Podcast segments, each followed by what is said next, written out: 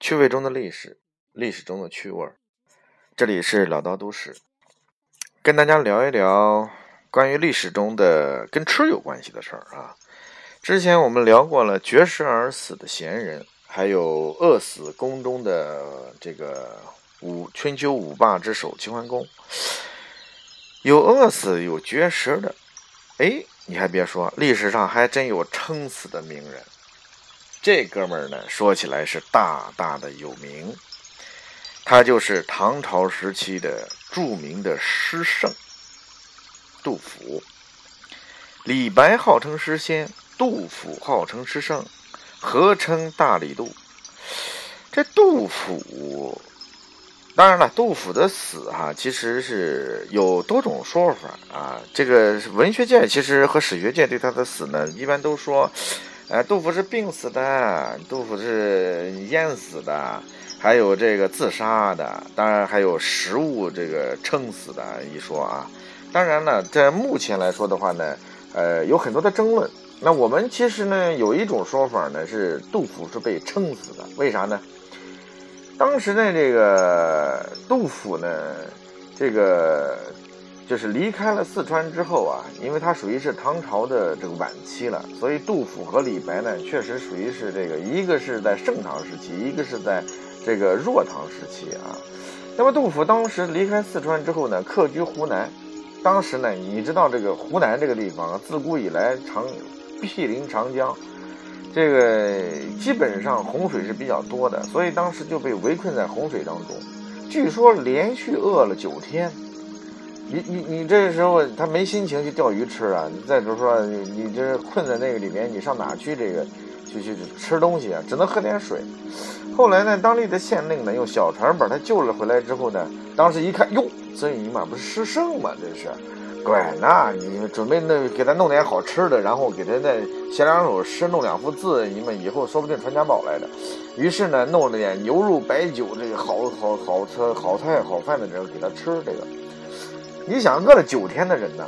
那个时候又不懂营养，这个再加上这个杜甫，杜甫本身就是这个这个多愁善感的这么一人，所以套贴一回之后，许久未进食之后呢，估计是杜甫的肠胃饿得太难受了，然后呢，因为吃的太快，消化不良，最后呢，死在了从潭州到岳阳的一条船上。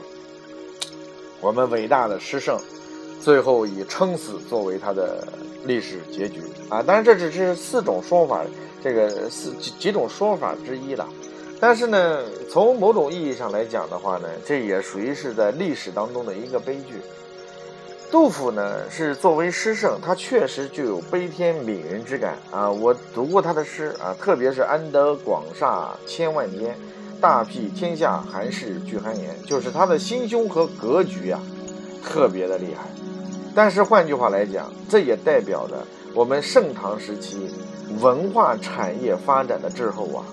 你说这么一个这个历史的文化名人，尤其是当时是名满天下，写的这个诗句啊，格局、心胸都奇大无比，然后又能够拥有这种悲天悯人之情怀。你可想而知，当时在天下大乱的时候，对文人和文化的这种保存，当时的历史是多么混乱。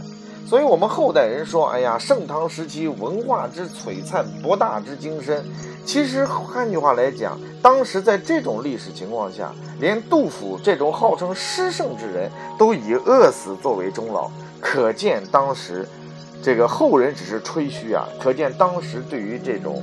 文化的这种保存，还有对这种呃名人的这种关注，真是已经呃到了极致了。所以我只能说，生当逢盛世，这个时候你才能够在这种文化呀产业才能受到重视。